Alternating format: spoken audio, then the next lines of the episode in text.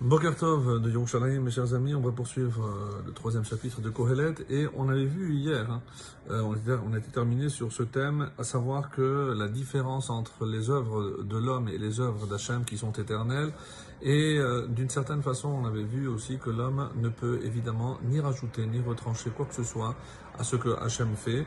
Et euh, ce que je voudrais rajouter par rapport à cela, c'est que euh, l'homme pourrait un petit peu s'insurger. Pourquoi? Comme il est rapporté ici, Adam. Comment se fait-il que Hachem a permis à l'homme d'avoir de grandes aspirations?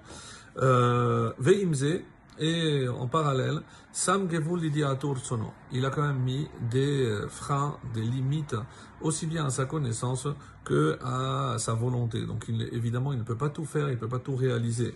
Et la, la, la, conséquence, évidemment, la conclusion de cela, c'est que parce que ce que Hachem essaye de, de faire émerger chez l'homme, évidemment, c'est la crainte, chez Yireu. Et comme il dit, ben Adam et et Elohim. Lorsque l'homme se rendra compte de on va dire, de sa limitation dans ses capacités, à ce moment-là, il sera amené à craindre Dieu. En tout cas, c'est ce chemin que nous invite à en prendre euh, le roi Salomon. Et on est arrivé au verset 15 qui dit Mashehaya kvarhu, ce euh, qui déjà fut, Mashehaya hu, et donc j'essaye, comme vous l'avez remarqué, de, faire une traduction euh, la plus proche du texte et ce n'est pas une simple affaire puisque euh, si ça prend un petit peu de temps parce que les, traductions qui existent ne sont pas telles que je les aime, à savoir vraiment la plus proche du texte. Va asher lihiot kevar haya et ce qui doit être kevar haya a déjà été. Veha Elohim yevakesh et nirdaf et Hachem, Dieu, recherche Nirdaf, hein, ce qui fuit. Est-ce qu'il faut traduire ce qui fuit? Est-ce qu'il faut traduire celui qui fuit? Alors, je vous propose ici euh, une interprétation. Euh, ce n'est pas évidemment la seule, mais c'est ce qui, est dit. Qui Elohim Elohim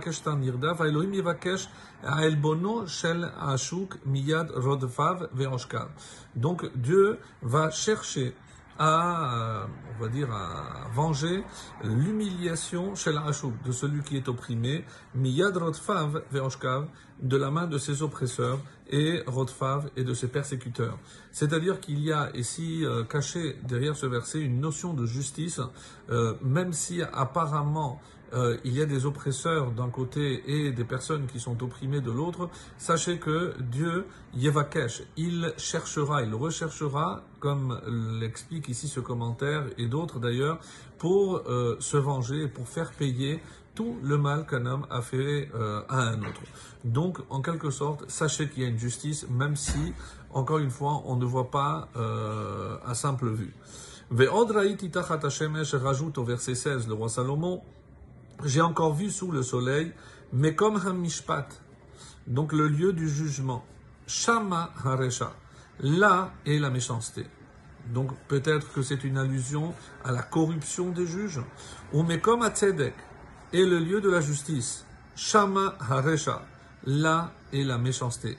Donc, est-ce qu'il n'existe pas dans ce monde, au niveau des hommes, ni le jugement, ni la justice?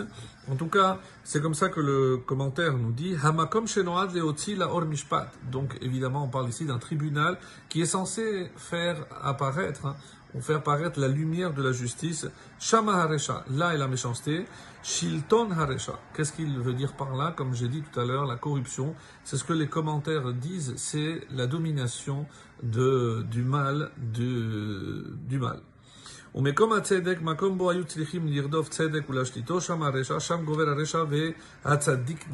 Et c'est le juste qui est pourchassé, qui est poursuivi. Donc Hachem regarde les œuvres de l'homme et il se rend compte donc de cette injustice.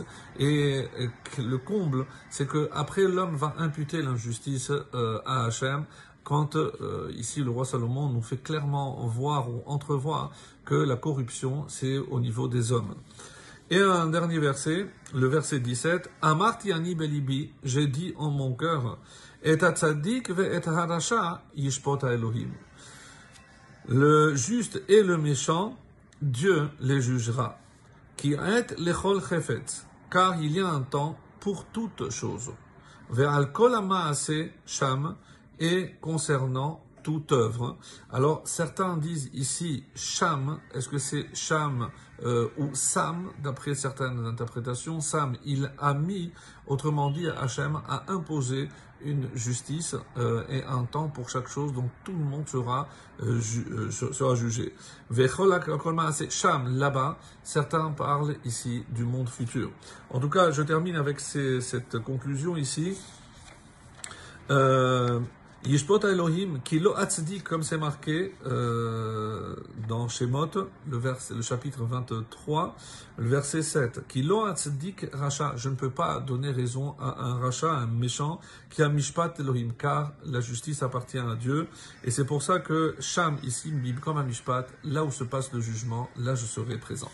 Excellente journée.